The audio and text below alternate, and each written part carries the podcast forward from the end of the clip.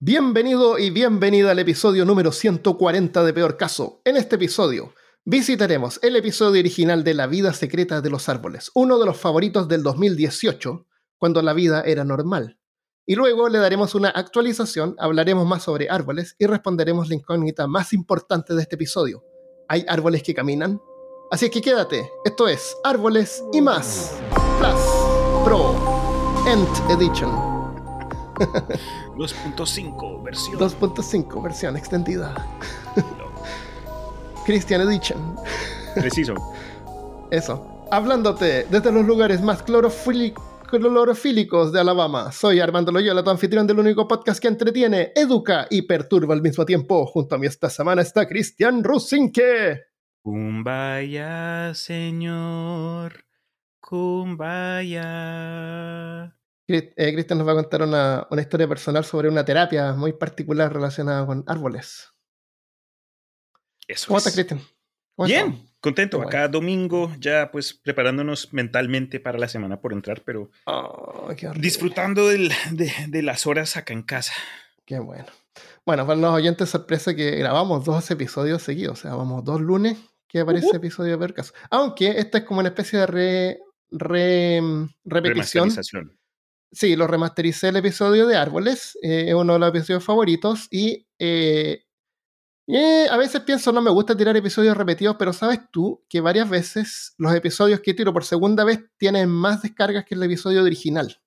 Como lo que hiciste con los libros. Creo, sí, los libros parece que los junté, sí.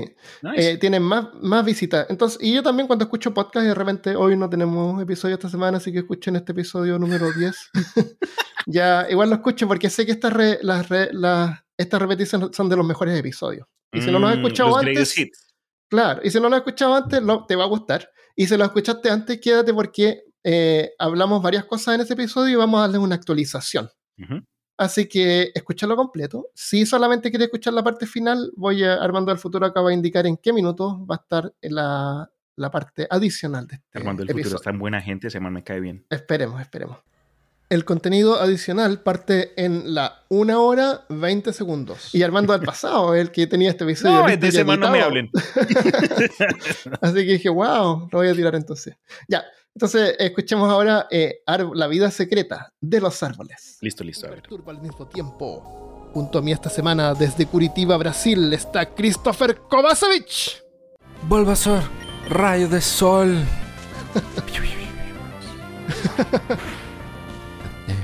Christopher, imagínate que estás en otro planeta. Puedes respirar y la gravedad es igual a la Tierra. No, no te preocupes por eso. Ah, ya. Estás en una colonia donde los alrededores han sido ajustados para las necesidades humanas, lo más posible, pero aún así todo es como extraño, todo se siente como alienígeno. Quiero hacer una tirada de percepción. ¿ya? Ves una especie como de coral gigante, pero en vez de ojos son como tentáculos y te dicen, no, si eso es un árbol, es un árbol de acá. Entonces echas de menos los arbolitos de la tierra. Oh, Porque eso es lo normal para ti, ¿no es cierto? Porque es lo que estás acostumbrado a ver. Claro, si vives en algún lugar con árboles o con parques. Claro, que yo creo que la mayoría de los, sí. de, los, de los oyentes han visto un árbol. Ya, pero ¿y los osos polares, por ejemplo? Nunca han visto ¿saben un árbol en su vida. Pobres osos polares. ¿Te imaginas? Si un oso polar está escuchando este podcast, por favor. Eh, ¿a, qué no- a qué nos referimos con árbol? Claro. Ya, pero todo es cuestión de perspectiva. Porque sin tener que salir de la Tierra, si tú miras detenidamente, vas a ver que varias cosas no son siempre lo que parecen ser. Los árboles, que damos por hecho, están entre los organismos más antiguos que existen. Las primeras especies de animales y plantas se originaron bajo el agua y de a poco fueron saliendo a tierra firme. Las primeras plantas evolucionaron de una especie de alga. ¿Qué crees que salió primero, los animales o los vegetales del agua? Eh, yo creo que los vegetales. Los animales. Los animales. Vamos a ver por qué. Los primeros en salir fue ah, no, espera, espera. Entonces ese dibujo animado que yo vi en los años 80. que ya habían plantas cuando salían un- los... Una celulita. La celulita era otra celulita. Ajá, esos, y eso era eso- un, esos un muestran bichito. animales. Eso muestran animales, pero no las plantas. A las plantas nadie, las hace caso, nadie les hace caso. Pero cuando el animal salía del mar, porque salía Ya- arrastrando, salían patitas y, y todo, plantas. ya habían árboles. po. Claro, eso no es así. Es una mentira. Bueno, ese animal que muestran es una evolución de un pez. Pero hay animales que salieron antes que los peces, que eran, que eran los insectos o artrópodos. Sí. Los primeros en salir fueron como una especie de 100 pies, hace 530 millones de años. 530 millones de años. Para ponerse en perspectiva, de tiempo. el ser humano tiene apenas 4 millones de años. Pero hace 530 millones de años salió el primer animal que fue una especie de 100 pies. Así que más respeto cuando veo un 100 pies. Sí. Son animales súper antiguos. Y lo que estos animales vieron, al contrario como vemos en las películas o los dibujos animados, fueron rocas. Fue un paisaje desértico y estéril. Seguramente parecido al patio de atrás de mi casa porque nunca riego.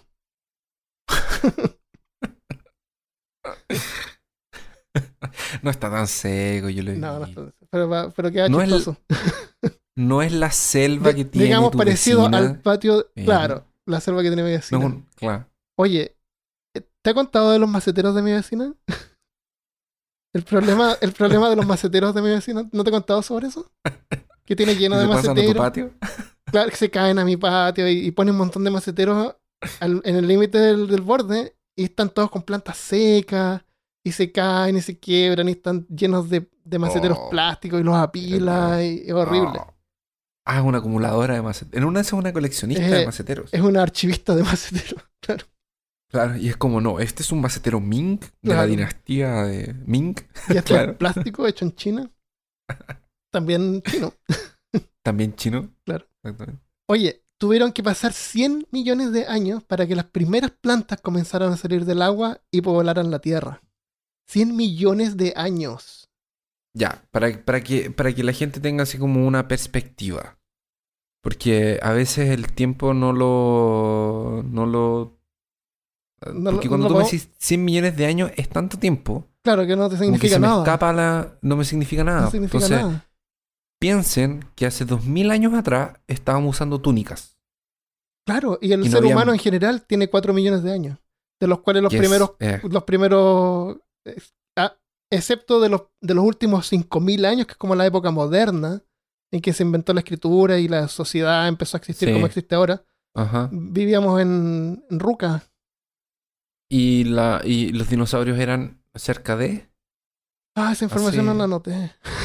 Parece que, Ah, sí- parece que es 500 millones de años. hace 250 Es- millones de años. Hace- sí. eh, es como 250, 300 millones de años. sí, sí.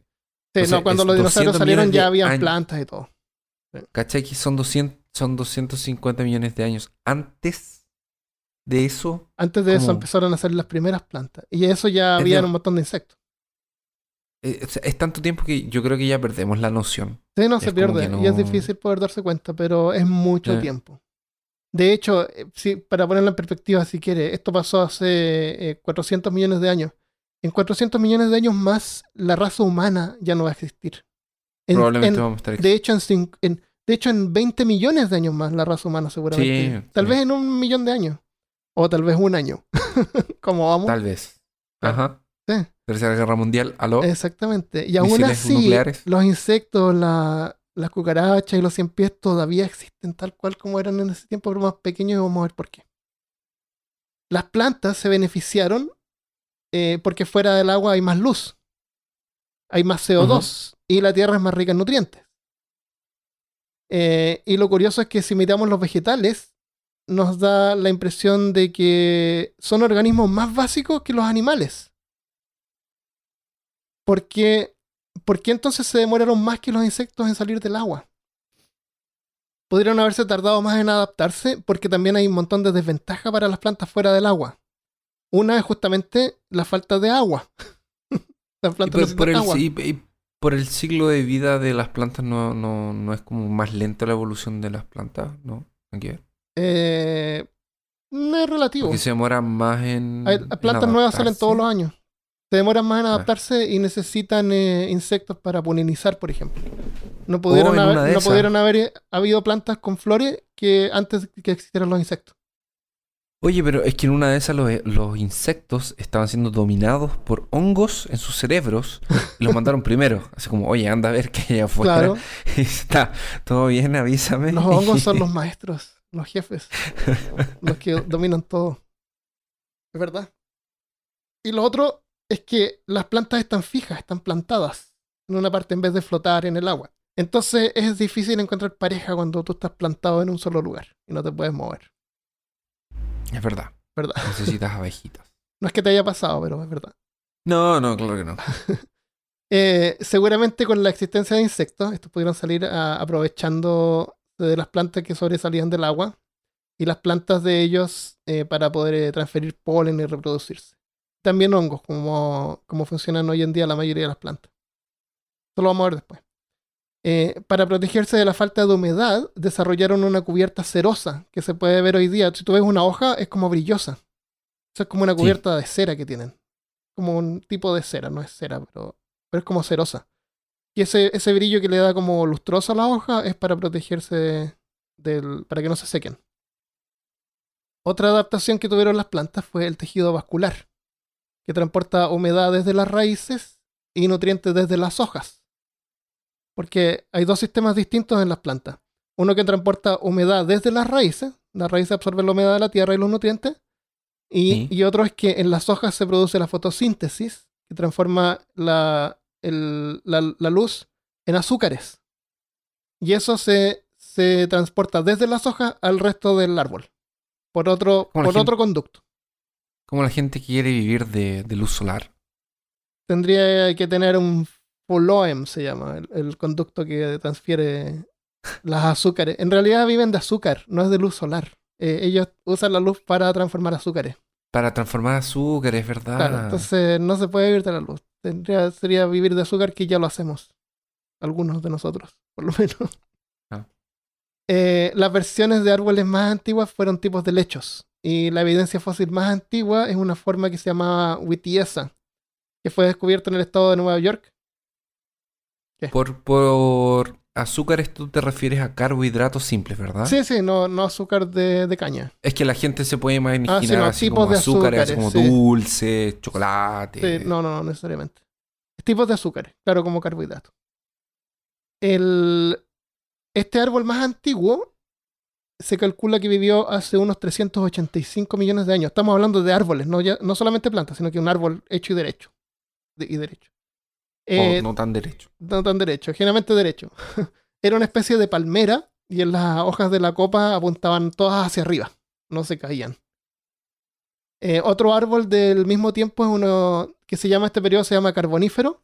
Era el Archaeopteris, que tiene un nombre súper parecido a un dinosaurio, pero este termina con S en vez de X. Y ese era similar a un pino. Hay uno que se llama el Archaeopteryx, o algo así. Parece galo. Eh, si viajamos al pasado, si viajamos al pasado de esa época, no encontraríamos ninguna planta comestible como las que conocemos hoy. Ni siquiera hierba en el suelo existía como, como hoy en día. No había hierba en el suelo, no habían plantitas pequeñas.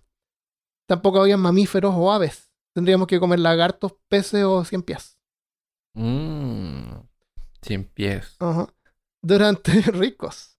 Durante el carbonífero, la atmósfera también era diferente.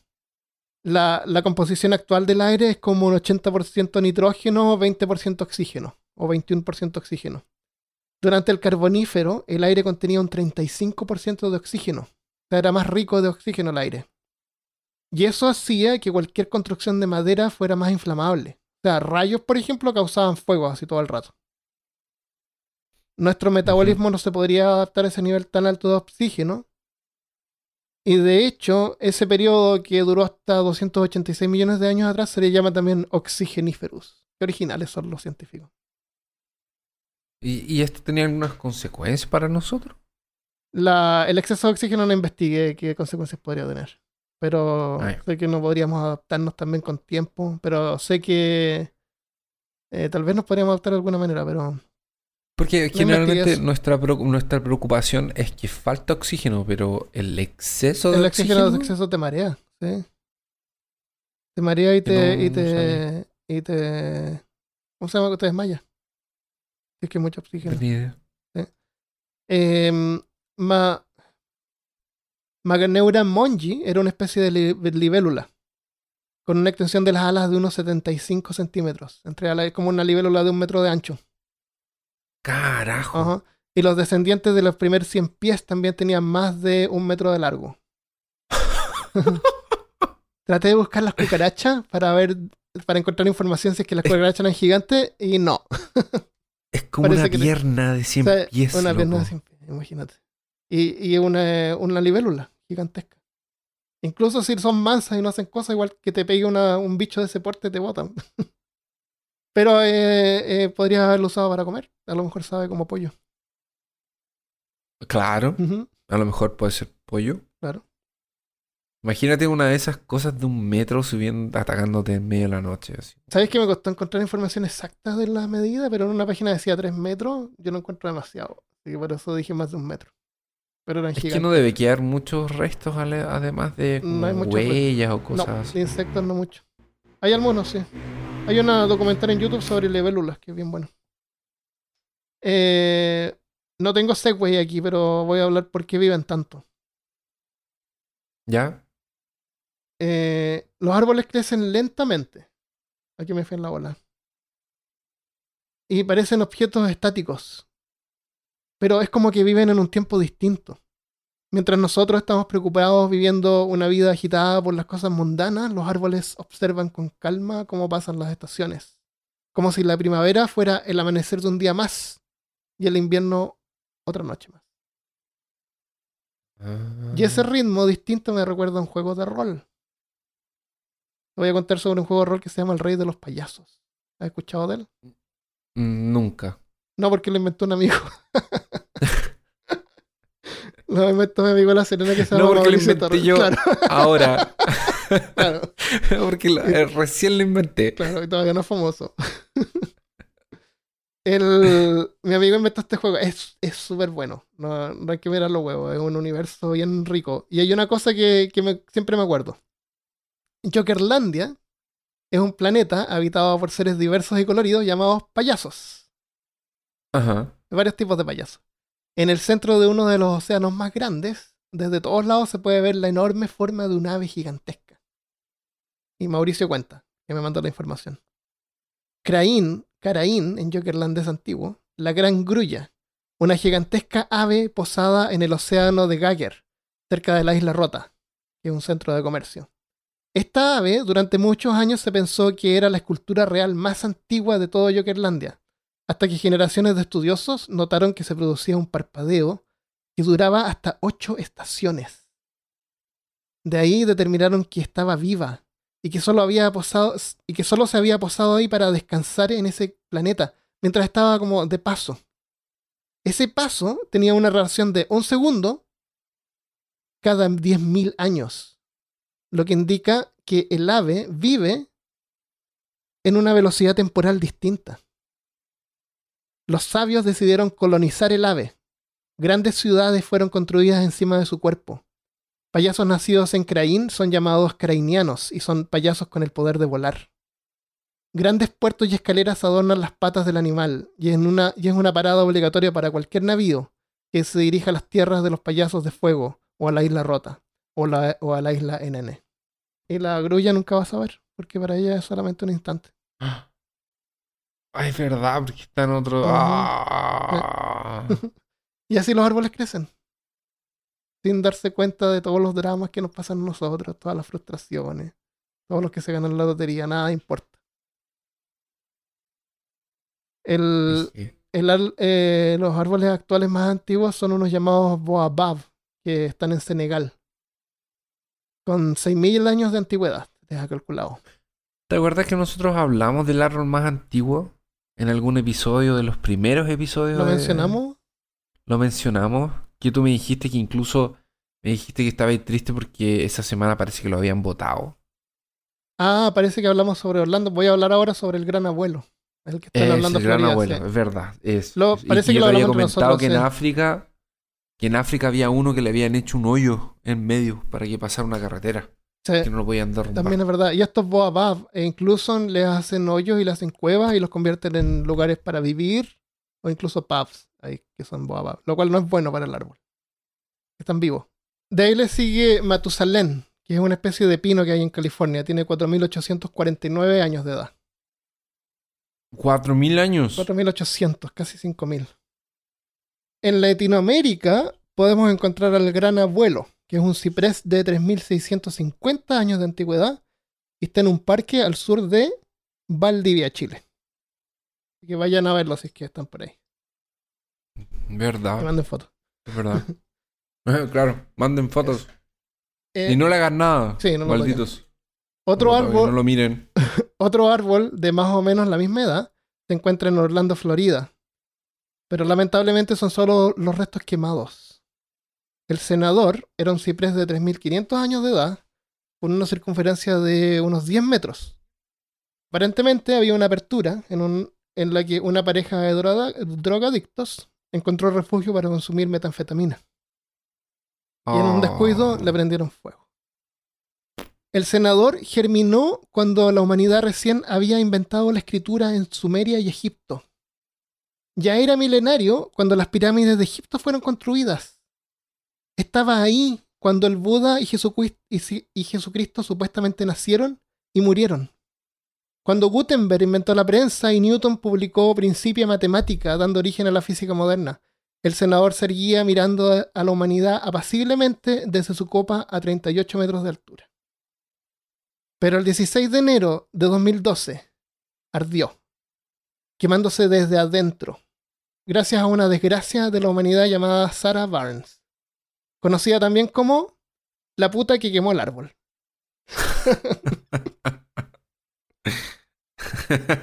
Se lo merece. En el mismo parque hay otro árbol, Lady Liberty, que tiene una edad de 2000 años, que todavía se puede ver.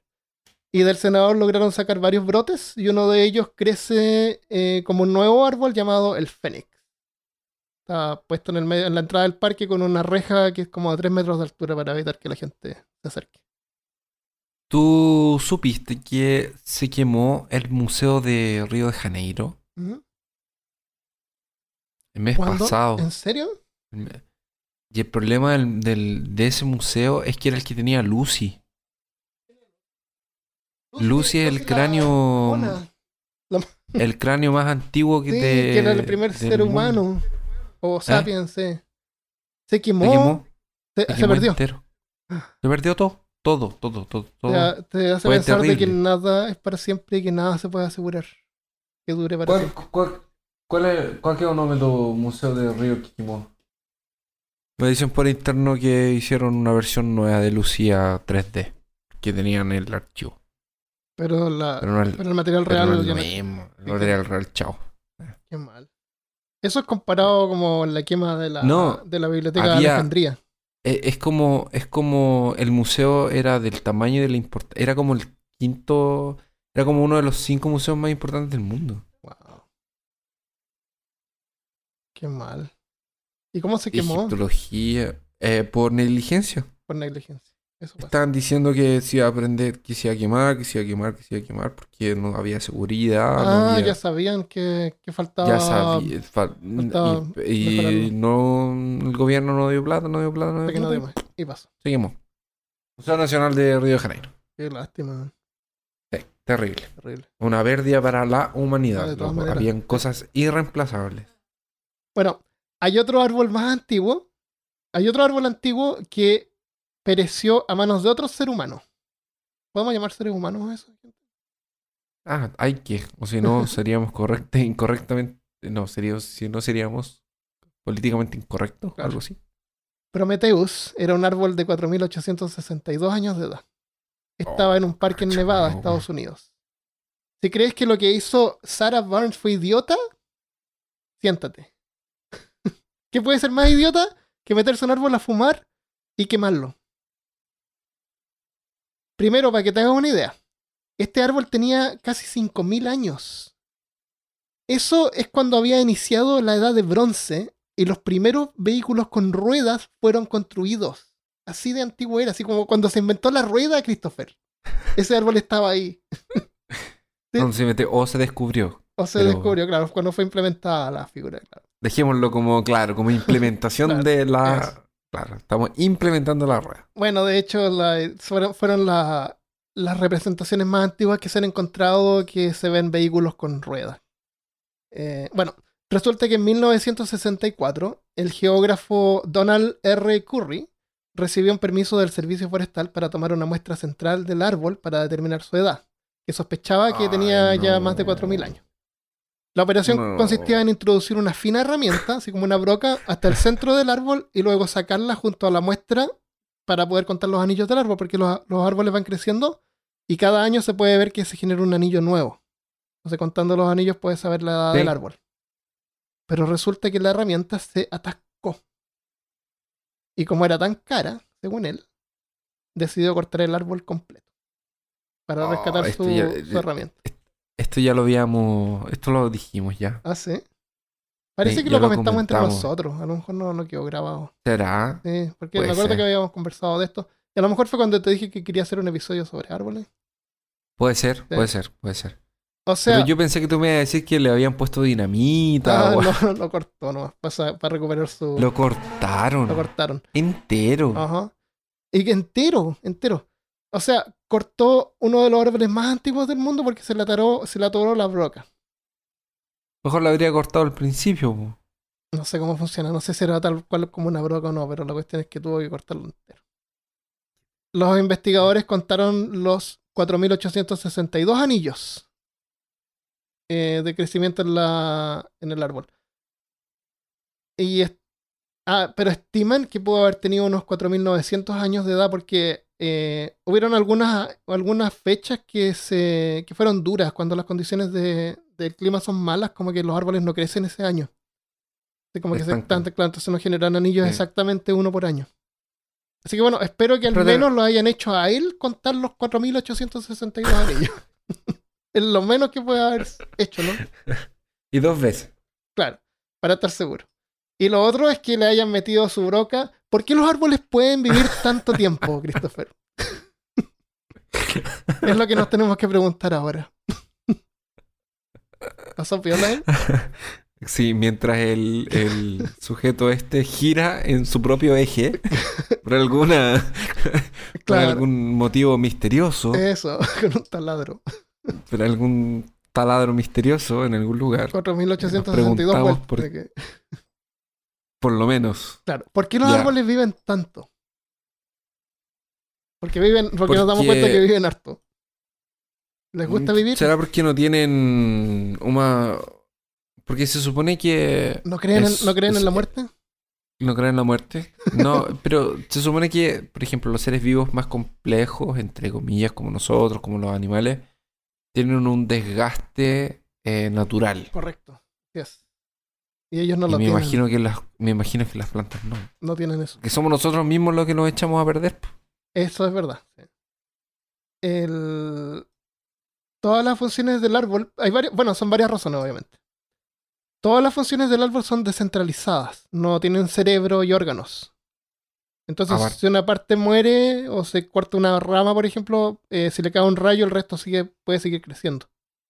Mantiene células madres, eh, que es un tejido que puede transformarse en- cualquier otra estructura según necesite. Entonces, cualquier como que células se pueden transformar en, una, en un brote nuevo. Mientras más viejos, se vuelven más jóvenes. Así es, mientras más viejo un árbol, es más, más, Es como, más vigoroso. Ajá. como Brad Pitt en eh, el misterioso caso de... ¿Cómo se llama? eh, ¿Cómo se llama? Popper Battle. Battle. Battle something. Es buena esa Sí. película, me gustó. Nace viejo y se hace joven. Claro, mientras más tiempo pasa, más joven se hace. Así son los árboles. Mientras más grandes, más antiguos, más vigorosos se vuelven. Eh, y, y eso se puede notar porque eh, crecen a un ritmo más rápido. Pero no en altura. Porque por la gravedad, como tienen que levantar humedad desde, la, desde el suelo hacia arriba, Sí. eh, han, vis- han estudiado árboles que son súper altos, así los, los récords, qué sé yo, y ven muestras de hojas de la parte superior y son como menos turgentes, o sea, tienen menos capacidad para retener fluido. Que toda esa humedad hay que, hay que elevarla desde el suelo hasta arriba. Me imagino. Entonces, por eso, sí. eso es lo que les da como, como el límite de altura. Por eso es que no crecen hasta la luna. Lo que tiene sentido, porque Claro. en la luna no hay sol. Y por eso es que en la luna no hay árboles. Y sol tampoco. Aparte. Y es lo que tú ¿Te decís. imaginas que un. ¿Te imaginas? ¿Te imaginas un árbol que creciera hasta el sol? con y una se bomba de agua. fuego, se quemara. Y sí, claro, después de crecer se quema. Y ese es su ciclo. Se el mundo sería como estos fuegos artificiales que giran. Así como- Sí.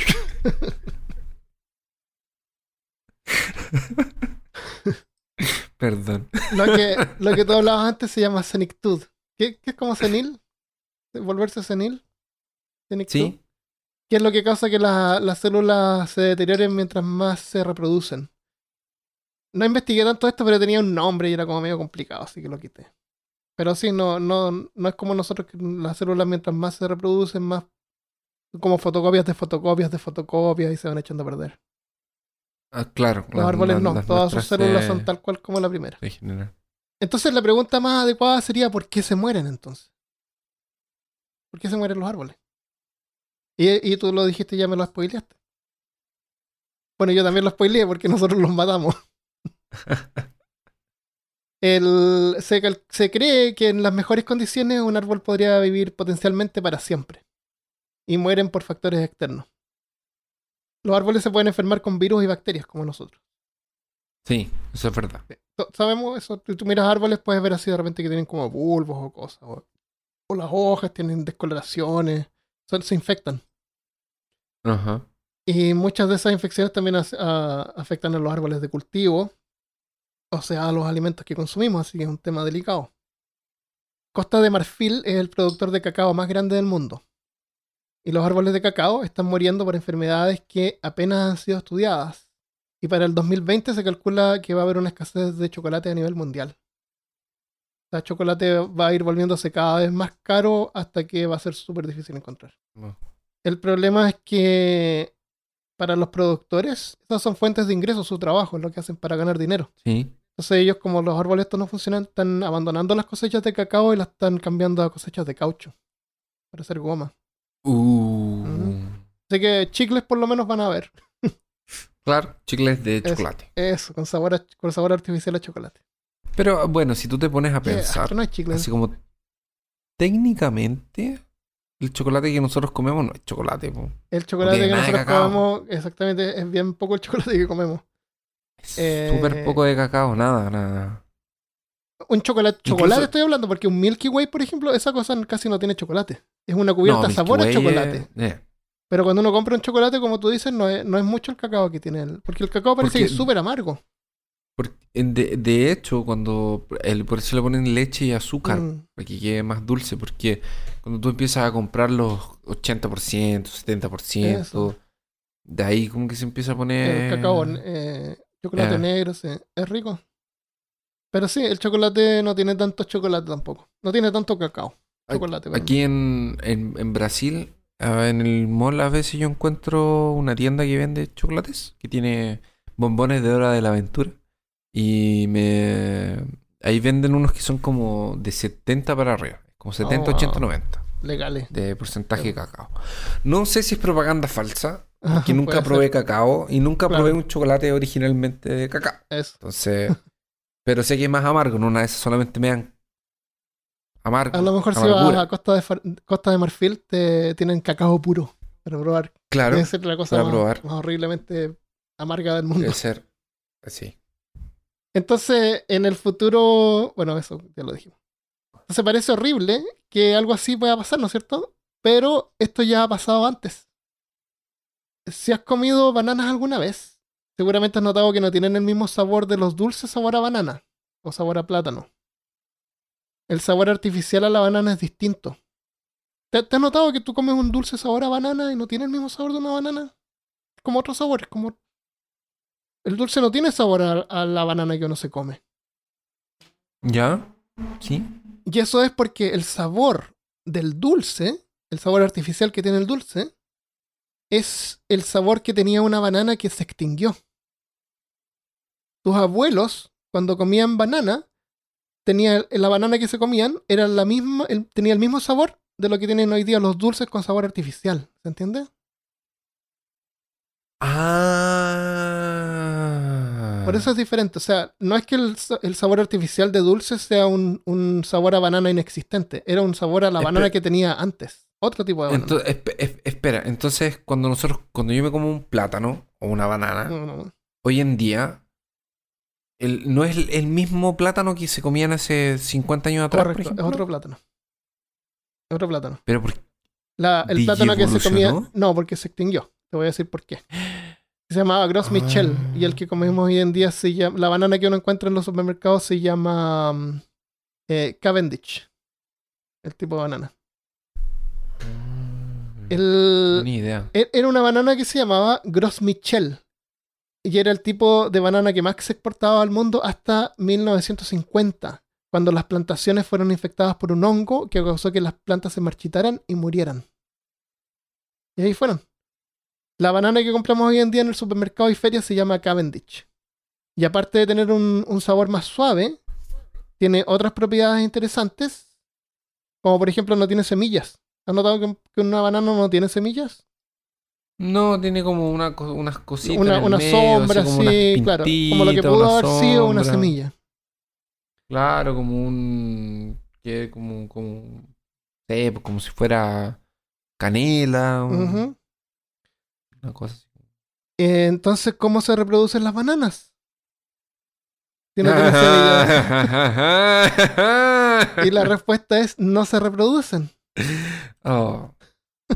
Para todos ustedes que estaban pensando, Claro, no, no se íbamos a hacer un chiste Ah, de tipo ah. poco. No, no ahora. No, no, no hoy. No. ¿Qué, qué pérdida de oportunidad, Christopher. No, no, porque nosotros nos llevamos las bananas en serio. Claro. Le llevamos- Y el no, podcast no, es para todo no. público. Eh, próximo punto, cocos. Ah, perdón, estamos hablando en forma seria, ¿no? ¿No? ¿No? Sí, ah, sí, no, no era cocos. Perdón. Ya, volvamos. ¿Cómo se reproducen las bananas? No se reproducen las bananas. la banana es una planta que fue domesticada, así como los perritos. O sea, fue cultivada Ah. por generaciones hasta que se eliminaron las semillas, haciéndola más comestible. Porque la banana en estado natural, las semillas son como súper grandes y como que abarcan la gran cantidad de la carne que tiene la banana y no es comestible. Por eso es que tienen que como que manipularla para sacarle esas semillas. Y eso Ajá. significa que todos los árboles de banana Cavendish son clones. Todas las bananas que tú te has comido, todas las bananas que se comen todas las personas en todas las partes son prácticamente la misma banana. Con el mismo material genético, incapaces de reproducirse. Y eso tiene una desventaja. Significa que estos árboles son más súper sensibles a cualquier infección y como no se pueden reproducir como especie, son incapaces de generar alguna variación resistente a infecciones. No van a haber versiones de árboles de banana que fueron resistentes a una infección. No, se mueren todos. Y lo peor de todo es que cultivos de Cavendish en Asia y en África, porque esto crece como en el, en el Ecuador, ya fueron infectados por otro hongo distinto al que terminó con la Gros Michel. Y los únicos cultivos que quedan hoy en día están en América Central, en eh, Brasil y Colombia. Y estos cultivos están protegidos por la aislación que provee el océano, pero si en algún momento llegan a infectarse algún día, mm, se terminan las bananas, ya no van a haber más bananas. Así de simple. Terminan las bananas. ¿Qué, y qué vamos a hacer? ¿Qué vamos a hacer? a buscar otro tipo de banana y manipularla hasta que le saquemos las semillas. Eh, y esto es interesante pensar que uno dice así como que esto no es algo que pase por, por una negligencia humana, porque nosotros estamos haciendo algo mal o el, el clima, no. Es porque nosotros no, primer- en primer lugar no deberíamos estar comiendo banana. No es algo natural que existe ahí para que nosotros vayamos y lo comamos. Es algo que nosotros tomamos y lo modificamos para poder comerlo. Entonces, en primer lugar, no merecemos comer banana. Es algo extra que tenemos disponible por ahora. Así que no la demos Ajá. por hecho y aprovechemos las bananas. Eh, la pueden encontrar entre las frutas, aunque en realidad tampoco es una fruta. Las bananas no son frutas, son una- un tipo de valla, como las moras, pero gigante. La... ¡Oh! no te creo. Es una valla. ¿no? es- las frutas son. No. Las frutas aparecen debajo de una flor. Me destruiste. Las bananas. ¿De verdad? ¿Sí? Son unas vallas. ¿Y por Cuando, qué o sea, carajo? una, cada- una banana es el, el manojo de bananas. Esa es una banana. Así como una mora es una mora con todas sus pelotitas. ¡Ah! Entonces, cuando tú te comes una banana, es como que tú te comes una sola de esas pelotitas. Entonces es una valla, pero gigante. ¿De, ver- de verdad? Como una, es como un racimo de uvas. No, no, no es un racimo de uvas, pero es una va- Es una valla. como No una- te creo. Y cuando mora. dicen tengo una dieta balanceada con frutas y verduras Claro. y te ponen bananas, es mentira. Es mentira. una valla. frutas, claro. Pero bueno, las frutillas y las, y las moras están entre las frutas también ahí. Pero es como que el, los- los- el maní no es fruta seca, es como una legumbre. Como que está ahí, pero lo, lo tenemos ahí. Potatoes, Claro. potatoes. Potitos, patatos, tomatoes, tomatos. Estamos hablando de las causas de muerte para los árboles. Otra es la, bueno, ataques por hongos malignos, ¿no es cierto? Ajá. Y otra es la pérdida de nutrientes. Minerales del suelo también como que se agotan. Y eso puede también producir, eh, también se puede morir por el cambio del clima.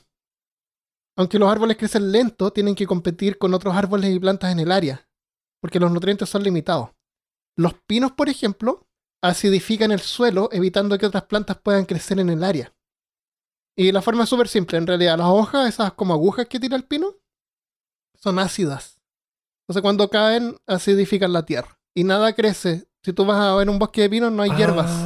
porque está todo ácido. Ah, Es verdad. ¿Y tú sabes lo que es la ro- rotación de cultivos?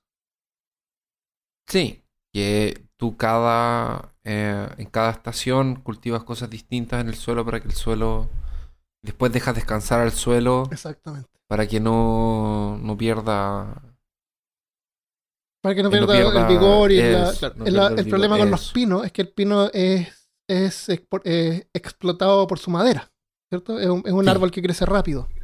No hay otro tipo de árbol que ellos vayan cambiando cada ciertos años.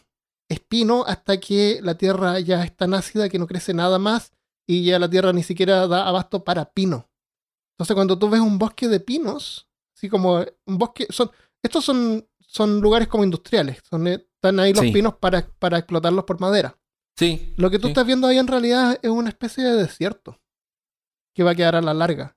que va a quedar después. En cier- no claro, cierto de tiempo ya no pueden seguir plantando pino y no pueden seguir plantando nada más.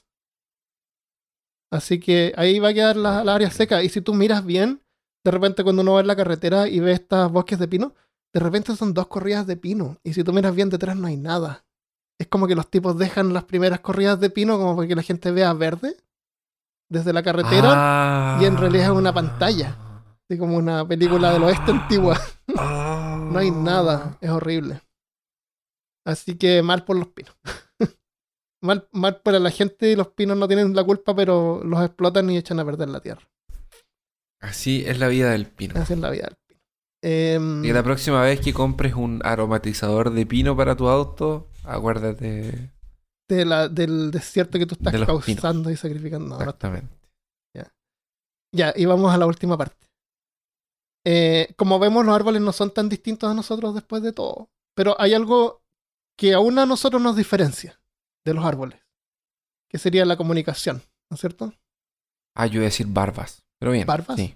Tienen barba. Hay unos árboles que tienen así como unos, unos, Ah, unas como, cosas como colgadas, como barbas, claro, podríamos decir. Pero por lo menos nosotros nos comunicamos. Pero no, porque los árboles también se comunican entre ellos. Las plantas también lo hacen y nosotros lo percibimos, de hecho, todo el tiempo. Pero no con el sentido de la vista o el oído, sino con el olfato. ¿Te Con el olfato. Ajá. ¿Has sentido el olor a Yo pensé que lo. Yo pensé que los árboles hablaban así. solamente los ant? ¿Ent? ¿Ent? Como bárbol. Claro, hablan Porque lento. nunca digas nada. si no hay que decirlo. ¿Ese no es un árbol del Señor de los Anillos? Sí, el ent. El Ent. Bárbol. Bueno, hacen cuando están cortando el pasto o cortas el pasto, sientes como un olor que sale de pasto recién cortado. ¿Cierto? Sí. Ese, ol- ese olor que desprende el pasto, que también lo hacen varias plantas, cuando son cortadas o atacadas, nosotros lo sentimos por el pasto porque es una, una destrucción masiva que hacemos. Es un montón de plantas de pasto que vamos cortando. Eso ayuda a protegerla de los hongos, estimula el crecimiento celular para cubrir las heridas más rápido e incluso es percibido por otras plantas, por otros pastos, que les estimula como endurecerse. O sea, es como que el pasto gritara que algo terrible está pasando y otro pasto es capaz de oír eso y prepararse porque el final se acerca.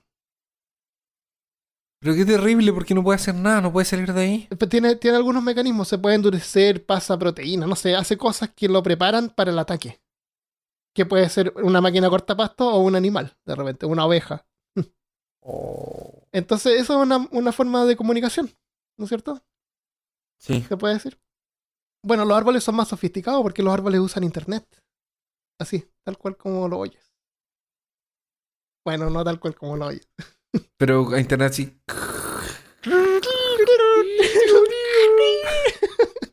Se nos cayó el carnet. Mamá, mi hermano está usando el teléfono. Pero mamá, ¿por qué estaba usando? Estaba hablando con Stephanie. Solo algunos lo entenderán, La vamos a dejar ahí rebotando. claro. Eh, si yo te digo que tú dibujes un árbol, yo estoy casi seguro que sería algo así como un tronco café, con algo arriba así como una, una nube, así como dibujamos las nubes, pero verde, ¿no es cierto? Y al revés, de, y la nube es, es como vertical y esto sería horizontal. Claro, pero usamos el mismo, el mismo modelo, ¿no? Exactamente. Pero lo transformamos. O, o si eres una, si eres algo, si eres más sofisticado o sofisticada, tal vez dibujes unas ramas y algunas hojas, Claro. una manzanita por ahí. Pero si eres un artista, tal vez dibujes un jaguar descansando sobre él, mirando el atardecer en el reflejo de las nubes en un lago de Kenia, donde otros animales están tomando agua y un cocodrilo está atacando a una cría de búfalo, pero la mamá le está pegando una patada, mientras una hiena se aprovecha y le roba la presa. Exactamente. o alguien podría pedirte dibujar frutas y tú no puedes hacer una banana nunca más. Pero se entiende la idea, un árbol, un tronco y una copa verde. Pero con Sí. eso te está faltando la mitad del árbol. Las raíces que están bajo la tierra, fuera de la vista, pero igual de importante y parte del árbol. Eso no las dibujamos.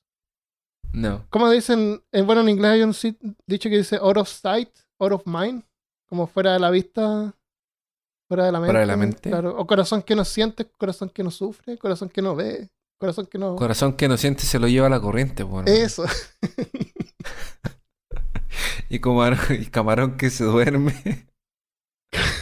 Eh, es ojos que no ven, corazón que no siente. Eso, ojos Así que no ven, corazón que no siente. Entonces, eh, raíces que no vemos, eh, raíces que no dibujamos. Claro. Pero entre las raíces de los árboles, sería como un 90% de los árboles, incluyendo plantas, se extiende una red de hongos que acelera las interacciones entre, los, entre grandes poblaciones de árboles, incluso entre diferentes especies de, de árboles y plantas. Las callampas o setas son la parte más familiar de un hongo. Cuando nos imaginamos un hongo, nos imaginamos ¿no una callampa, un- una seta. Claro, Mario Bros. Mario Bros, claro. Pero a Longuito también le falta una parte. Porque la mayoría de su cuerpo está formado por una masa de hilos delgados, conocidas como micelio. Ajá. Y estos hilos actúan como una internet subterránea que se agarran a, las- a las raíces de los árboles. Y unen las raíces entre distintas plantas. O sea, un árbol en tu jardín puede estar conectado a un arbusto a varios metros de distancia. Gracias a la extensión del micelio. Es como redes neuronales, ¿o no? ¿sí? Al, bueno, claro, es una red. Es una red. Es una internet. Una, una, una red. Plantanet. Claro. Micelionet. Y, eh, claro, Hongonet. Al conect tiene un nombre, es raro, lo voy a decir después. Al conectarse a la red de hongos, el árbol puede ayudar a sus vecinos compartiendo nutrientes e información. O también sabotear a plantas no deseadas mediante la propagación de químicos tóxicos a través de la red. Un 90% de las plantas mantienen una relación mutuamente beneficiosa con hongos. Cuando colo- colonizan las raíces se le llama microrriza. Y tú lo has visto. O es posible que lo hayas visto. cuando tú compras una planta en un vivero o en un jardín y lo plantas en tu casa y sacas la planta, de repente ves que las raíces tienen como unas, son como blancas. Ese es el hongo sobre la raíz. Entonces, ah. eso es. El árbol provee al hongo de carbohidratos y a cambio el hongo le ayuda, ayuda al árbol a absorber agua y le provee de nutrientes. Por la red de, por la red los árboles pueden ayudar a otros más pequeños a sobrevivir también. Cuando los, aparecen los brotes nuevos, estos brotes se conectan a la red y, y reciben eh, carbón, nitrógeno y fósforo de, de otros árboles de alrededor, de la misma especie. Y lo ayudan a poder salir adelante. Es como. Yo, yo esto me lo estoy imaginando como si fuera un patio con pasto. Porque el pasto es. No es una. Son un montón de plantitas juntas. No es. O, o pasto, grama. Grama creo que se le llama también en otros países latinoamericanos. Césped. Césped. Pero piensa en árboles no y plantas más grandes. Pero, eh. Sí. Porque pa- realmente parece una cosa así como una red. Yo me, en realidad, cuando ahora que tú hablas, Armando, yo me imagino una red neuronal, así como un montón de neuronas conectadas unas con otras, se pasando, en vez de información, nutrientes. Pasan todo, químicos, como- sí. El, Si algo le pasa a un árbol, por ahí pasan químicos, así como los, los hongos, eh, o sea, como, los, como el césped se produce este olor. eh, los árboles, cuando hay estrés, pasan químicos que se distribuyen por la red de, de hongos. Y otros árboles se preparan para, para el final. ¿Y, y, y, y se pueden llegar a mover los árboles o no?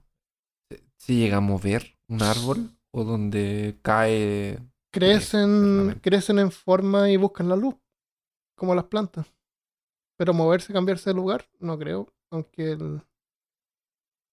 Aunque hay árboles que se mueven, o sea, eh, como el video ese que hice, eh, lo que pasa es que yo la semana pasada fui a ese jardín y tenía Sí. mimosa. ¿Tú sabes la planta mimosa? Que es como una, Sí. una plantita que uno la toca y la- las hojas se cierran. Ajá. Tenían esas plantas. Entonces dije, ah, voy a hacer un video porque también tienen estas plantas carnívoras que son estas chiquititas.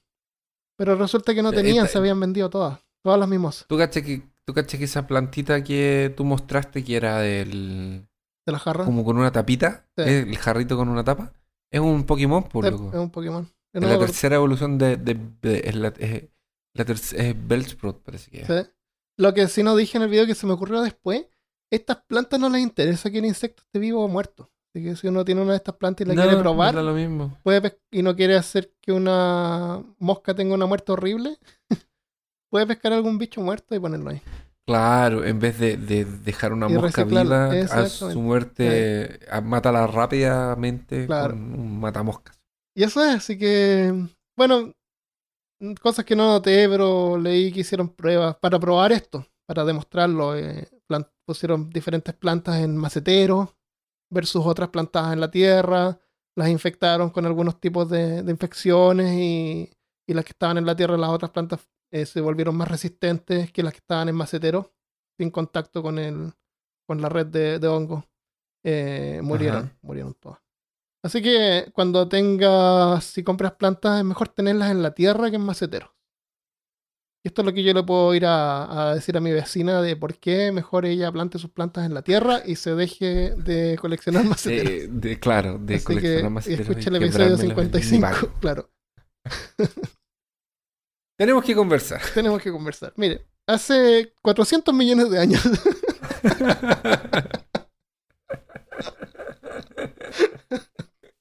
Vamos a conversar, pero yo voy a comenzar desde el principio. 400 millones de años de atrás.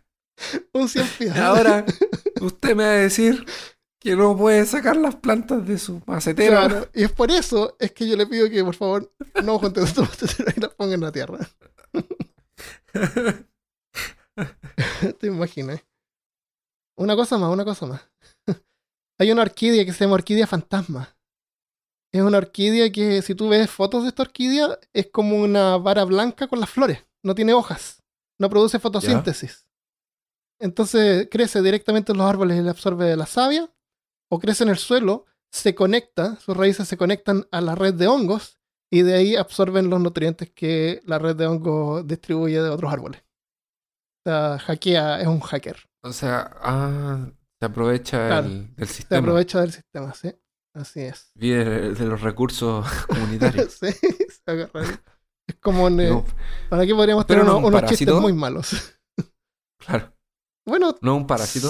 No se considera un parásito. técnicamente no, pero pero también se podría considerar un parásito. Si tenemos en cuenta de que está usando los recursos eh, que usa la comunidad, es como conectarse a internet gratis. Oh, e- es bueno que hablemos de que, de que aclaremos de que no estamos hablando de hongos. Hablamos de hongos, pero el tema no es hongos y el tema no es flores, Sí. que son otras cosas, Ajá. que es, que es distinto de frutas. Claro. Y berries. Porque yo, ahora que tú hablaste de la orquídea, yo me acordé de ese, de esa, parece que ese tulipán que se demora siete años en abrir. También. Sí. El, eh, eso, la razón o la, o la ventaja, la ventaja evolutiva que tienen ese tipo de, de, de seres que, que tienen como un ritmo totalmente distinto es que hacen que pierdan sus depredadores. Por ejemplo, las Sí, cícadas estas que crecen los cada depredadores 14 se años. mueren esperando. Claro, no, no saben qué, qué diablo es esto. Sí. Entonces me imagino que por eso será. Aunque esa planta creo que tiene olor a muerto, es horrible. Sí, es como la peor cosa del mundo. Sí, qué horrible. O sea, qué, qué interesante. Interesante esperar siete años para, Para para decepcionarte. Claro. para, para, Para oler a claro. un olor a muerto. Eso. Mm, huele a la tía Ruth. Entonces, bueno, mientras más aprendemos de plantas y árboles, cambia nuestra percepción sobre ellos. Y tenemos que tener en cuenta que no solamente están plantados ahí creciendo en silencio, insensibles a cualquier daño. No les debemos respeto por ser antiguos, sino que son seres complejos que con necesidades variadas y expuestos a desafíos tal cual como los demás seres vivos. Y aquí alguien que es vegano podría llegar a pensar de que, chuta, ¿y qué diablos como ahora? Porque no, no me gusta hacer sufrir a los animales. Y te das cuenta que en realidad se estás comiendo plantas, eh, Sí. no, no son unos seres inertes que están ahí. Así que, a lo mejor en el futuro, en un intento por ser moralmente responsables con el medio ambiente, vamos a terminar consumiendo así como unas preparaciones químicas, unas barritas de nutrientes preparadas en forma artificial para no hacerle daño a nadie ni a nada. ¿Y eso lo vamos a sacar de dónde?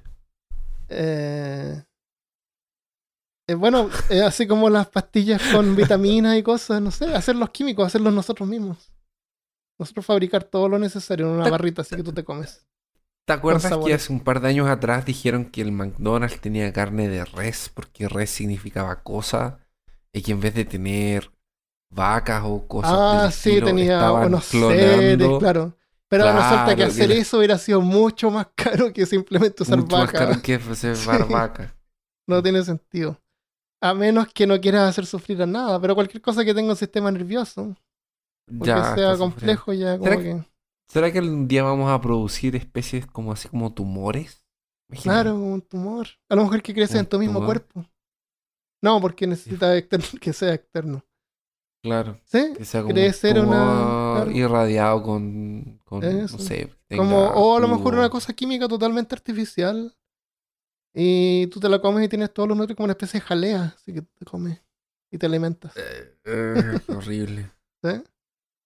Eh, eso, como en la película Brasil, cuando van al restaurante en el futuro y les dan así, la comida es como, una- como cuando te dan helado, que es como una, como una bolita de helado. Pero esa es la comida y, y al frente del plato una foto de lo que se supone que es, de lo que representa. Tú te lo comes mirando la foto y te así tu cerebro como que hace la relación. Ya hace la el relación. sabor con lo que tú en realidad estás Como en- comiendo. Es como en Matrix. ¿Te acuerdas que en Matrix hay una escena en, Ah, sí, hacía en Matrix 1? un embute. Matrix 1. Sí, un embutido. Es, tenían un- una avenita con alguna cosa. Pero yo me estaba acordando de la otra escena donde eh, el gallo que los traiciona, que parece que es Stenfield, Ah, sí, quería saborear el nombre. Quería saborear el Decía así como estaba comiendo con el Smith ahí un bistec y le dice así como esto yo sé que esto de aquí es mentira, sí. pero eh, mi sistema nervioso y todo me dice que es delicioso. Sí, lo disfrutaba igual. Claro, me quiero olvidar de que esto Claro, y así lo hacemos. O sea, no es que la gente que no sea vegana disfrute. Cuando yo, nosotros nos comemos una carne, no, no estamos así, jaja, maldita vaca, qué bueno que moriste. No, Espero que haya sufrido. claro. No, eh, eh, nosotros esa parte como que la ignoramos y la carne viene del supermercado y punto.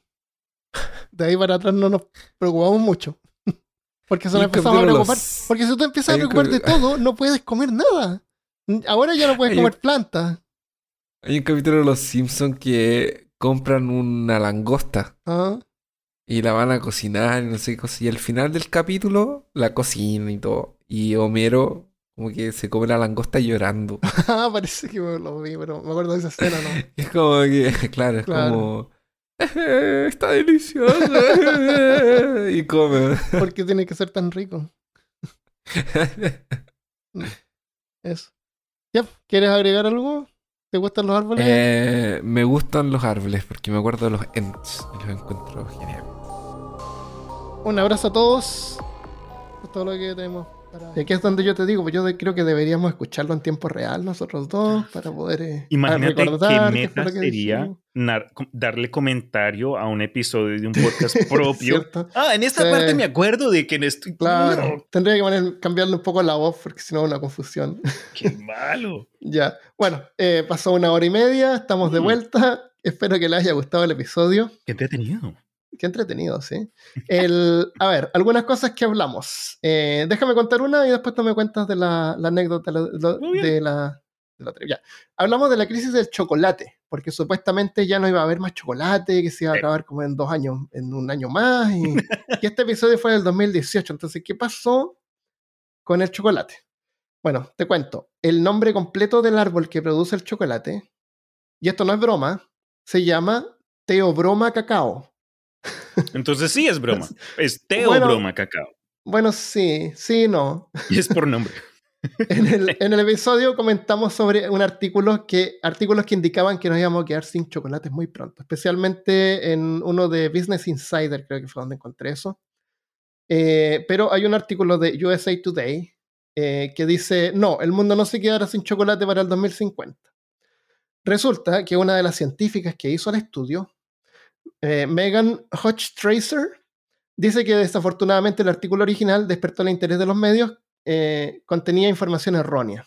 Uh, En el artículo se indicaba que estarían tratando de crear árboles de, árboles de cacao resistentes a altas temperaturas, pero en realidad lo más importante es hacerlos resistentes a hongos y virus. Para eso están usando CRISPR, para editar genes de los árboles Mm. haciéndolos más resistentes. qué loco. ¿Tú sabes lo que es CRISPR? Sí, creo que hasta recientemente vi un artículo, fue como un papel de 200 páginas acerca de los peligros de CRISPR, pero ay, me dio tanta mamera leerme las 200 y pico páginas. Bueno, yo grabé un segmento de tres minutos sobre qué es lo que es CRISPR, la parte más básica, así que lo voy a insertar acá para que lo escuchen ahora. CRISPR es una tecnología que permite editar genes. Originalmente es un proceso que ocurre naturalmente en el sistema inmunológico de bacterias y les ayuda a protegerse de ataques de virus. La versión natural tiene dos componentes, recortes de secuencias de ADN que se llaman CRISPR, en inglés Cluster Regularly Interpieced Short Palindromic Repeats. En español el nombre sería como repeticiones palindrómicas cortas, agrupadas regularmente interespaciadas. RUPCARI. Una de las descubridoras es la bioquímica Jennifer Doudna, una de las primeras en sugerir que este mecanismo de inmunidad en las bacterias podría aprovecharse en la edición de genes. El segundo componente es Cas, unas proteínas que cortan pedazos de ADN como si fueran tijeras. Imagínate las proteínas como si fueran mini robots o nanobots. Cuando un virus invade una bacteria, Cas corta un pedazo del ADN del virus y lo enlaza con la serie de recortes palindrómicos, el CRISPR. Con eso queda un registro, una muestra de la infección en el registro de CRISPR. Luego, la muestra de ADN del virus es replicada. Esta molécula es tomada por otra proteína llamada Cas9. Cas9 ahora se pasea por la bacteria como patrullando. Si se encuentra con un pedazo de ADN, lo compara con el que lleva. Si es igual, o sea, si es el de un virus que está invadiendo de nuevo, Cas9 lo destruye. El avance científico ocurrió en el 2012, cuando científicos descubrieron cómo hackear CRISPR para que no solamente ataque ADN de virus, sino que cualquier ADN en cualquier organismo. En el laboratorio pueden cargar un Cas9 con la molécula de ADN que quieran y luego soltarlo dentro de una célula. Cas9 revisará el ADN y destruirá cualquier segmento que coincida con la muestra. Luego, la célula naturalmente intentará reparar el segmento perdido. Esto lo hacen otras proteínas llamadas nucleases, que si son cargadas con plantillas de ADN, son capaces de reparar el gen dañado o incluso cambiarlo por otro nuevo. Así la siguiente vez que una célula se divide, las dos nuevas células conservan la edición. La habilidad de poder corregir errores en el ADN significa que por medio de CRISPR se podrían crear nuevos tratamientos para enfermedades genéticas, como fibrosis cística, anemia falciforme o incluso ceguera. Hay más de 350 enfermedades que causan ceguera y problemas de visión que están atribuidas a factores hereditarios, como albinismo, cataratas o glaucoma. Y como no está solamente limitado a seres humanos, se puede usar en otros animales o incluso plantas, por ejemplo, para que árboles hagan frutas más grandes, mosquitos que son incapaces de transmitir malaria o incluso hacer células cancerosas más sensibles a la quimioterapia. O sea, CRISPR también podría ayudar a curar el cáncer. Pero es una tecnología nueva que todavía está siendo desarrollada solamente en forma experimental. Por la forma en que el genoma funciona en conjunto, la modificación de una sola molécula de ADN podría causar consecuencias inesperadas a largo plazo, pero mientras más se avanza, más cerca estamos de poder aprovechar este proceso natural de las bacterias en nosotros mismos, en otros animales o plantas.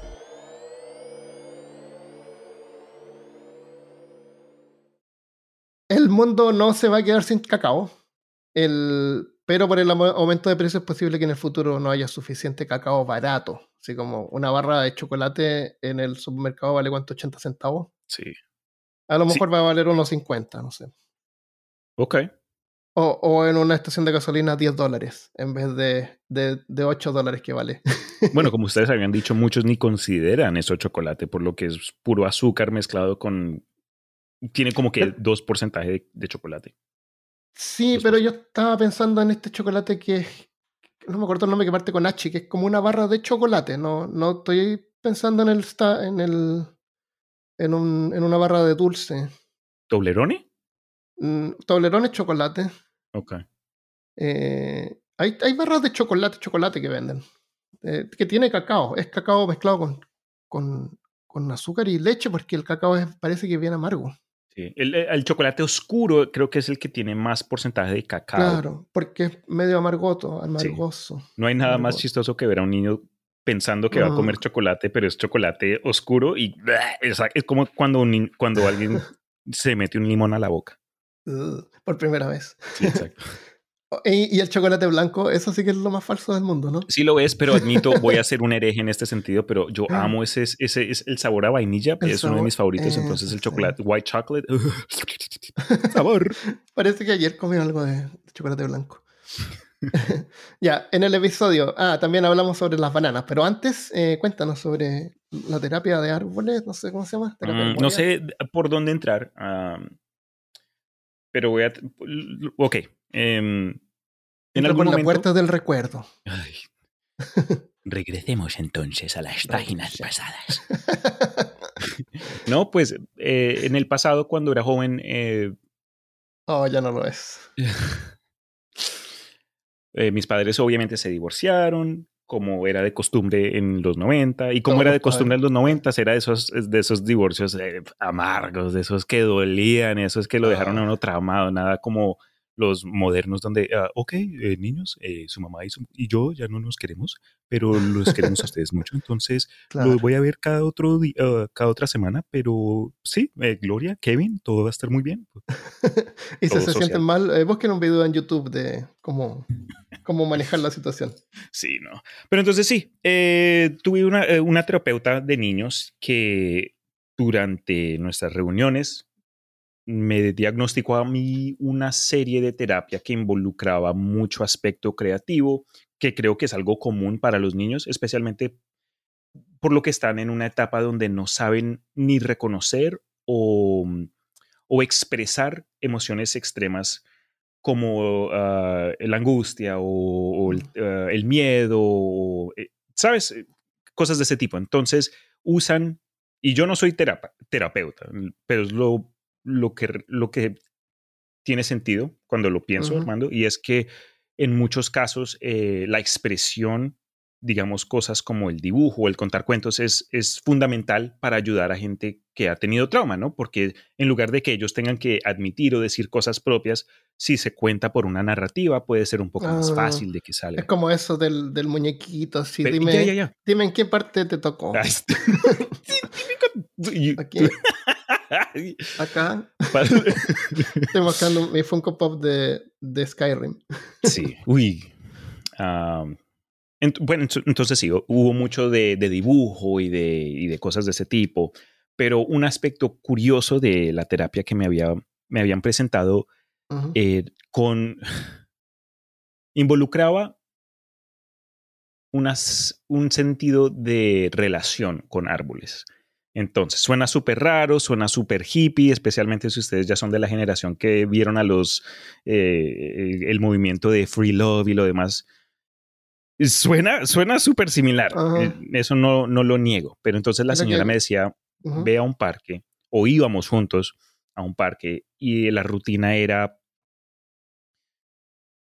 encontrar un árbol y primero ah, presentarse.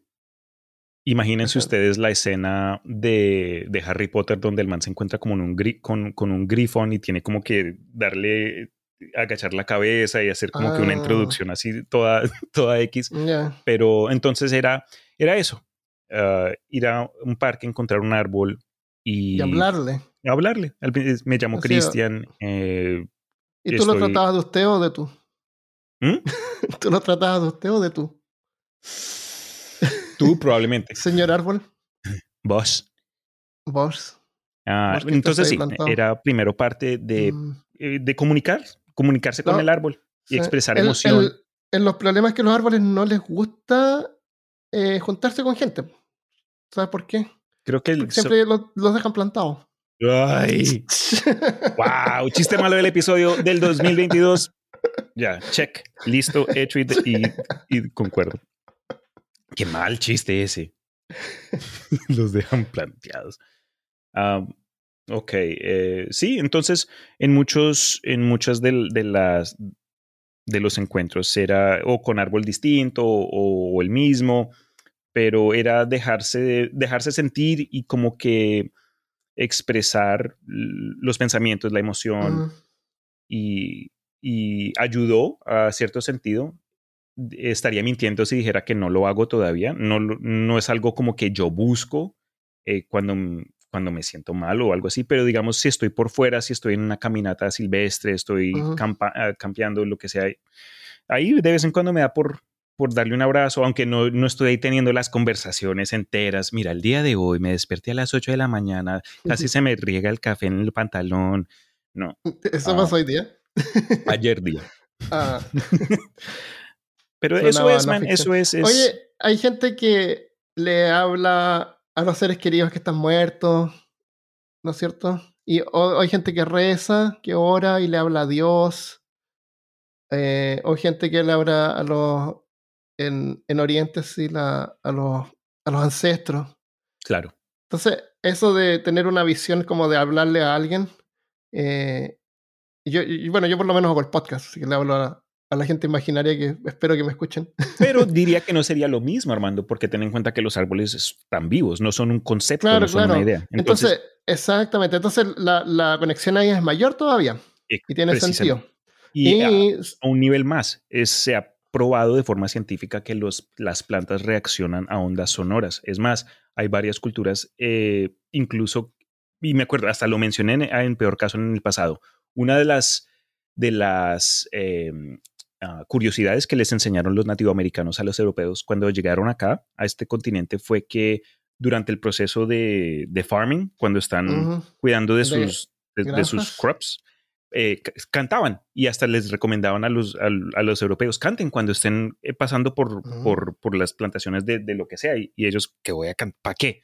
No entendían, de- decían que era por pura, mm, como que, no sé, eh, mitología. De, Sí, eh, algo así, folclore. una cultura toda rara, folclórica.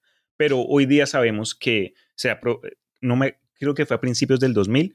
Si alguien sabe cuándo fue exactamente, me pueden corregir. Pero fue un estudio hecho por una universidad estadounid- estadounidense donde se probó que las plantas tienen reacción, incluso se podría decir que les gusta tener esa clase de, mm, de estímulo, es un estímulo. No es que, ah, es mi canción favorita. Esta planta me mm. dijo que le gusta la canción de Billie Eilish. No, no, no es, no es eso, es, es más basado en, en, ciencia.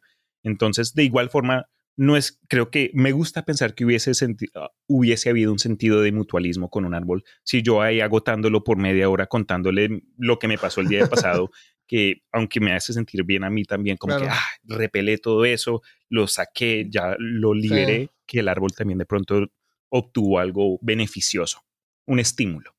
Mm, está bonita la idea. Pero acá, no, acá en peor caso no estamos para cosas bonitas. Estoy, pensando yo, la mitad del árbol está bajo tierra, así que ¿cuál es, cuál es el árbol? ¿A quién le hablas tú? ¿Al tronco? Es como, a lo mejor uh. estamos hablando al trasero y no, no tenemos idea. Es que equivalente me refiero. La próxima vez hago un hueco en la tierra y me, y me toco las raíces. Tienes que, tienes que meter los dedos ahí. Uh. en la tierra y hablarle. Ah, eh, sería interesante ver un experimento, poner eh, varias plantas en diferentes lugares, unas con silencio y otros con diferentes tipos de música. Sí, sería súper chévere. Una tocando peor casa todo el tiempo. yo diría, de los dos, la única persona que tiene casa es, no soy yo. Entonces, si alguien tiene el recurso para hacer dicha prueba, serías eh, Y no solamente eso, tienes que tener cámaras que estén separadas sónicamente, porque no se puede hacer. sería complicado. Vamos, hagámoslo. prueba. Para el próximo año lo tenemos listo. Ya. Eh, puedes hacerlo separado. No sé. Ya. Ya. eso es. Terapia con árboles. Vayan, abracen un árbol. Eh, Malditos treehoggers. Hay una. Hay una. Bueno, tú sabes, yo soy escéptico y todo eso. Pero. Por alguna razón misteriosa. Hay un lugar donde yo salgo acá y es justo donde está el arsenal de Redstone, al lado de donde está la, la instalación de la NASA, el museo, que todavía no voy. Eh, bueno, hay un montón de árboles acá en Alabama por todas partes. Mm. Pero hay un montón de árboles. Y siempre como que paso por una, hay como una, un paso sobre nivel, entonces uno pasa como medio alto y ve los árboles así como, es como más o menos verlos de, eh, de la altura. Y hay un montón de árboles ahí y yo los miro. Y los miro y los observo y veo a uno que está como medio chueco, con una forma particular. Y, y noto la forma que tiene. Y pienso, ese árbol ha estado ahí por 20 años es el mismo árbol que está ahí, pero cuando uno mira esos árboles ve como una masa. Nadie nota, a lo mejor nadie ha notado ese árbol que yo estoy mirando ahora. Y siento como una conexión especial ahí, o algo que me estoy dando cuenta de algo que está como invisible. Porque Nadie, lo, nadie le toma atención. Pero ese mismo árbol está ahí y ahora que estamos hablando está ahí. Y cuando Nebo estaba ahí, va a estar ahí mañana y va a estar ahí en 10 años más. Es el mismo árbol. Es tonto lo que estoy diciendo porque así son todos los árboles. Pero, es como que no notamos la, lo, único que cada uno de los árboles es. Sí. Que cada uno tiene formas diferentes. Eh, y, bueno. un punto bien interesante. Y con tu permiso, algo que, mm, no sé, ¿qué opinas tú acerca de la percepción del tiempo cuando vienen las plantas? Ah, es totalmente diferente, dependiendo de las plantas, pero es mucho más lento la reacción que tienen. Eh, algo que es muy chévere que aprendí de algo que leí en ciencia de, en fantasía fue basado eh, obviamente en algo que no, que no es cierto, pero la interpretación de cómo fue escrita me quedó súper eh, fijada, quedó ahí permanentemente grabada en mi mente. Y fue en la serie de una canción de Hielo y Fuego. En varias ocasiones hay árboles que muchos usan como que para referirse a los dioses antiguos, en fin, eso no es lo que, no es lo que importa, pero lo que me llamó curiosidad, lo que me llamó atención al tema fue que una vez los árboles se usaron como un medio para ver el pasado y el futuro. Y de la forma que lo trataron de explicar fue un ser humano es percibe el tiempo en forma lineal, pero lo llevaron a un nivel más, es decir, dijeron que las personas somos como un pez en un río y el río nos vamos con la corriente. Entonces, lo único que vemos es lo que está al frente de nosotros. Los árboles, en su lugar, son como una piedra en el río. Entonces el tiempo, todavía con la analogía de ser el río, mm, sigue continuando, pero la piedra está fija. Entonces, eh, no sé, se me hizo curioso ese ejercicio mental. Ah, obviamente no es que tenga ahí poderes supernaturales que no pueda pasar por el tiempo, lo que sea. Eso sí, obviamente ya fue el libro, pero sí es como que uno está fijo, uno está, como dijiste tú, planteado en el mismo lugar y uno ve pasar como que el transcurso de, los eones. Porque como dijeron en el episodio, los árboles podrían vivir por muchísimo más si no fuese por intervención humana. Sí, y hay árboles bien antiguos, como vimos en el episodio, que están desde el, antes de, la, de que el hombre llegara a América. Sí, esos ejemplos que mencionaron, especialmente el de por allá en Chile, me, me, me dejó boquiabierto. Sí, son súper antiguos. Ahí están. Eh, ya, el, pasando a otro tema, también mencionamos sobre las bananas, eh, que a varios les gustó esta parte de las bananas porque no sabían varias cosas sobre las bananas tampoco. o los plátanos. Eh, bueno, yo tampoco antes de haber investigado eso. Gracias por el caso. Mencionamos también que las bananas se podían extinguir, y eso es verdad. El 99% de bananas en el comercio son del tipo Cavendish, una industria de 25 billones de dólares. ¿Eso significa que ganan 25 billones al año? Por banana. una industria de... Ah, por banana, wow. ¿Quién pagará la diferencia? Eh, ¿Cuánto vale una banana? ¿10 dólares? Esa es una parte de la serie, está Arrested Development. no sé si lo has visto. En esa es donde está Sofía Vergara, ¿no? No, no, no, esa es otra. No, no, es donde está ah, este cabro que es del... Ah, no me acuerdo. Está la voz de Batman. es donde está el cabro este que hace el. Scott Pilgrim vs. The World. Ese, ese mismo. Sí. Ese, ese joven. Sí, y la mamá es como bien rica y no tiene idea de conexión así. Le decía, pero una banana, ¿cuánto vale una banana? ¿10 dólares? como que, ¿cuánto va a costar? bueno, entonces las, las bananas están siendo afectadas por una enfermedad que se llama enfermedad de Panamá, que es causada por un hongo que se llama Fusarium oxyporum. El año pasado, en el 2021, científicos australianos desarrollaron una banana resistente a la enfermedad de Panamá modificándola genéticamente. Pero en Europa, los GMO o organismos modificados genéticamente son regulados, así que limita a los productores. Granjas en Sudamérica tienen que tomar serias medidas contra el hongo y cuando se encuentran con una sola planta que está infectada, tienen que destruir hasta 137 hectáreas de plantación o 340 acres o sea, como 13 cuadras a la redonda de la planta infectada. Por solo una eh, infectada. Una infectada. Hacen eso. Eh, por precaución. Que, por precaución. Queda, después queda un área así como estéril. Ajá. Eh, después queda un área de, como de buffer, que es como súper controlada, con rejas, nadie pasa ahí y se observa si bien detenidamente y fuera de esa área ya se puede plantar de vuelta. Ah, es que los hongos no pasan por rejas, tienes razón. No, para que la gente no pase, porque la gente tiene que ponerse ropa especial, eh, botas especiales, claro, tienen que cambiarse, eh, pasan por, una, por unos líquidos que limpian las botas y después cuando van a las plantaciones hay como unos caminitos de cemento por donde tienen que, pasar para no tocar la tierra. Eso es como cuarentena. Es, así, pero es todo el tiempo. En, Colombia y Panamá. No, en Colombia y mm, Costa Rica. Eh, la vehículos que entran eh, los limpian también con líquidos, así como si fuera cuando el, COVID recién partió, así todo limpio y, súper estéril, para proteger las bananas del, del, del, hongo, porque como vimos en el episodio, las bananas son clones, entonces no hay variedad genética ahí una banana se infecta, se infectan todas. Ninguna, banana va a producir eh, eh, una. No, no, va a aparecer ahí una mutación que va a hacerla resistente. Las bananas no tienen semillas. Entonces, no es que así como que ya las semillas de este, de este año las plantamos de nuevo y crecen de nuevo. Creo que las cosechan dos veces al año también. Parece, no estoy seguro. Parece que no, no sé. Olvida lo que dije. Olvidado.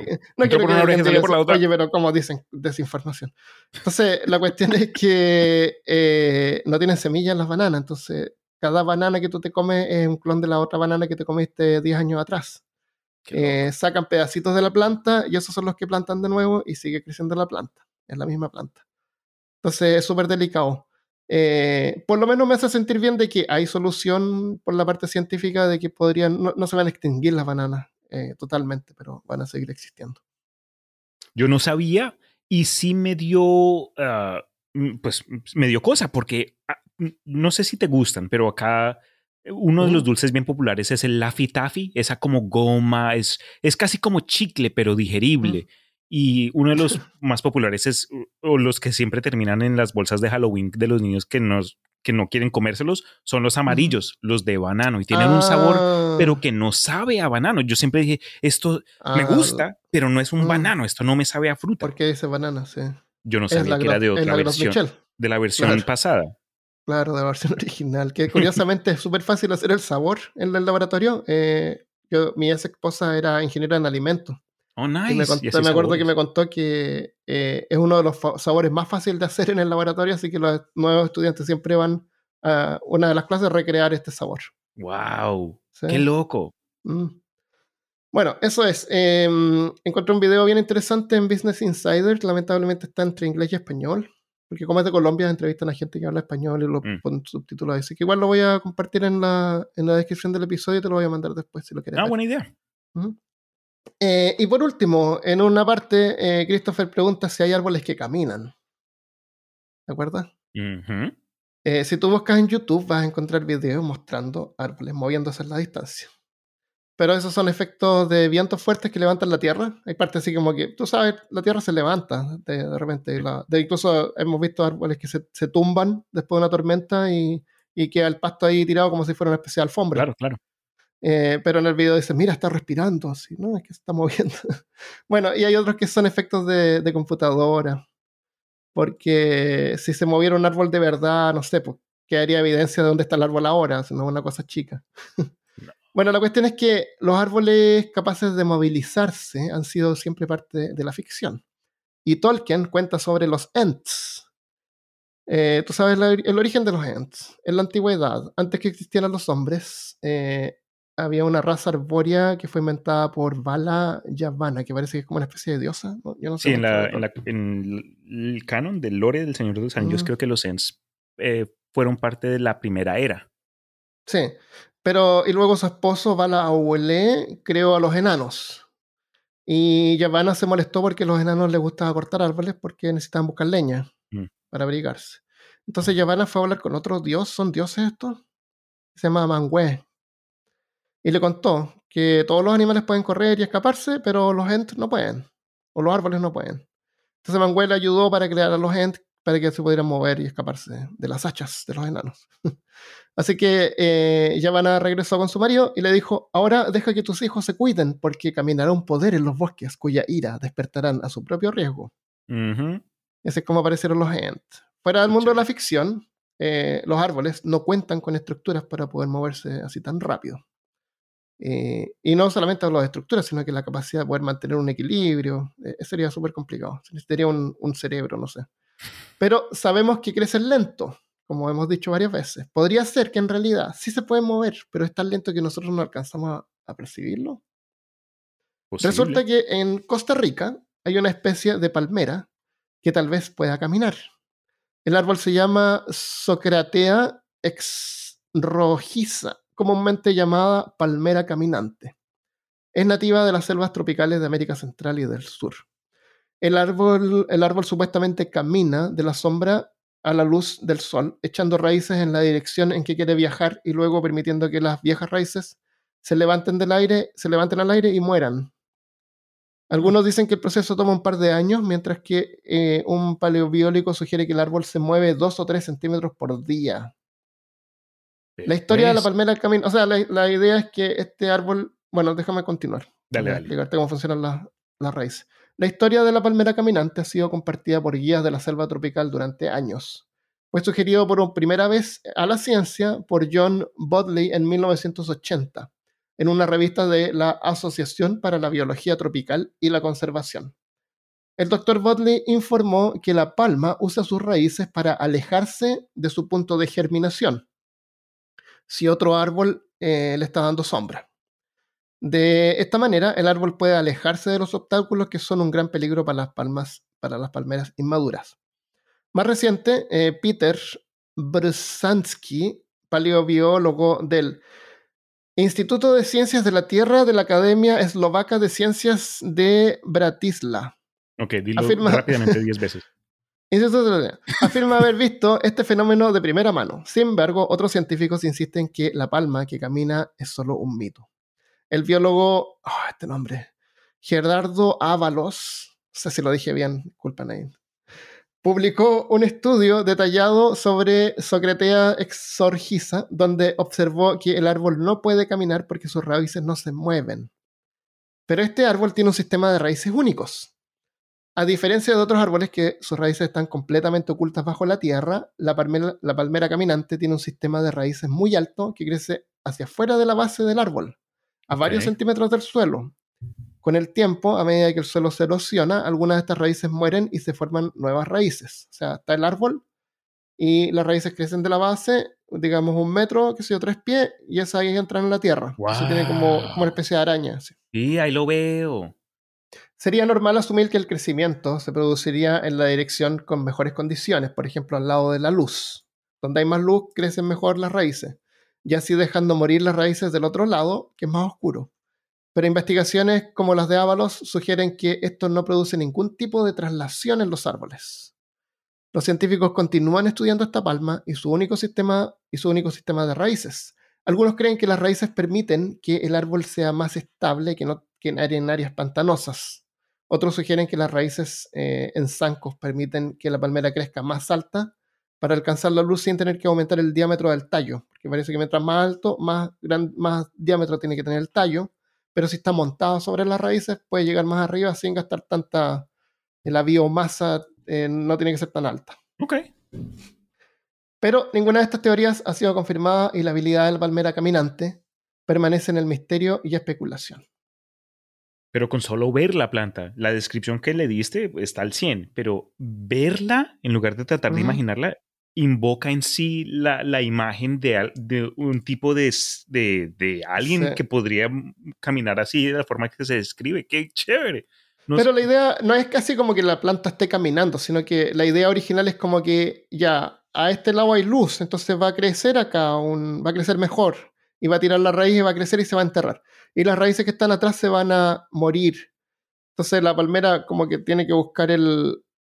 eh, se, se desplazaría un poquito hacia el lado donde está creciendo, pero en realidad no Sí, se mueve. Diría como sigue- que caminar en el sentido de lo que Claro. interpretamos nosotros, pero es más movimiento, es como Exacto. que movimiento con otro propósito, no caminar como Claro. lo, lo usamos nosotros. Habría que ir a la selva, eh, plantar unos algo de referencia, unos postes de referencia, medir, Ayúdenos en el Patreon de peor caso, por favor, Y- donde- porque los claro, Costa y después están- volver y que nadie le haya tocado ni haga trampa de mover las referencias. Qué loco. y no medir de sabía nuevo. nada de esto. Sí, pero, pero no parece que no. Bueno, la cuestión es que, eh, como digo, sin duda sigue atrayendo turistas, creando riquezas para los hombres. Claro. Pero la verdad es que nuestro mayor tesoro es la variedad de la vida en nuestro planeta. Solemos enfocarnos solo en animales, especialmente mamíferos, pero existen 8 millones de especies de plantas en el mundo y lamentablemente un millón de ellas están en peligro de extinción. Y tal vez hay algo que tú y yo podamos hacer para prevenirlo. Y todo parte con aprender sobre ellas, llenarnos de asombro y apreciar cada especie que enriquece nuestro planeta Tierra.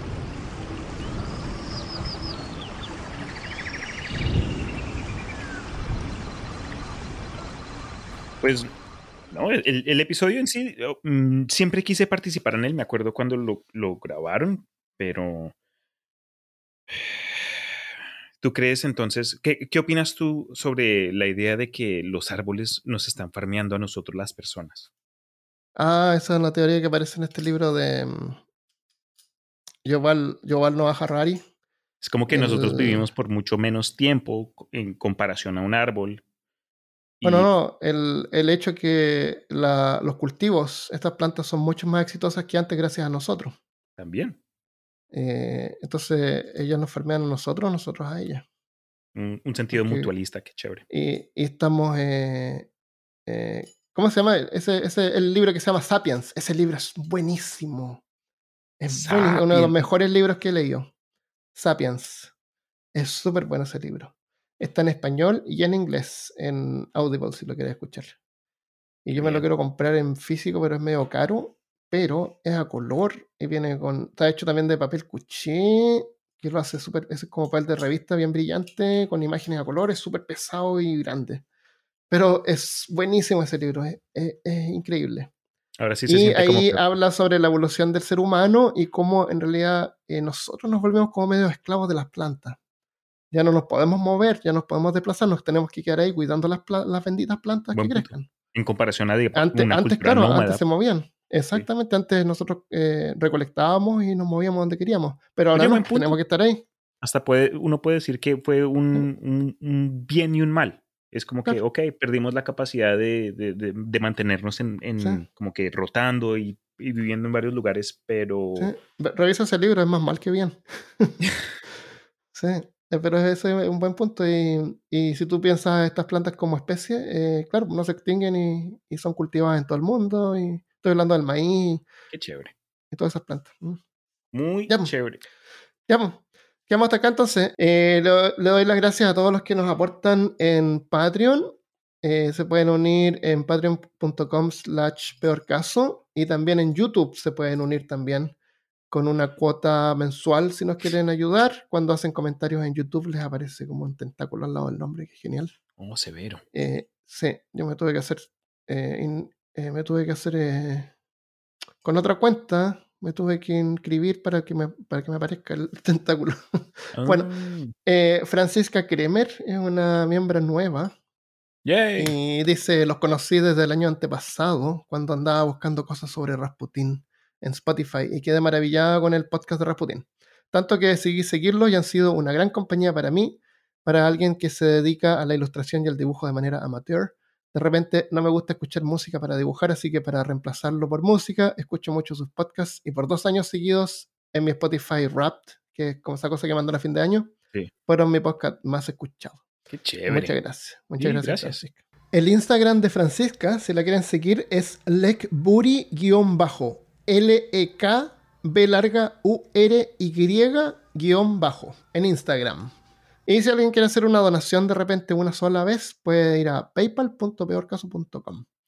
Eh, así que muchas gracias por todo el apoyo. Eh, espero que nos ayuden para que el podcast siga adelante.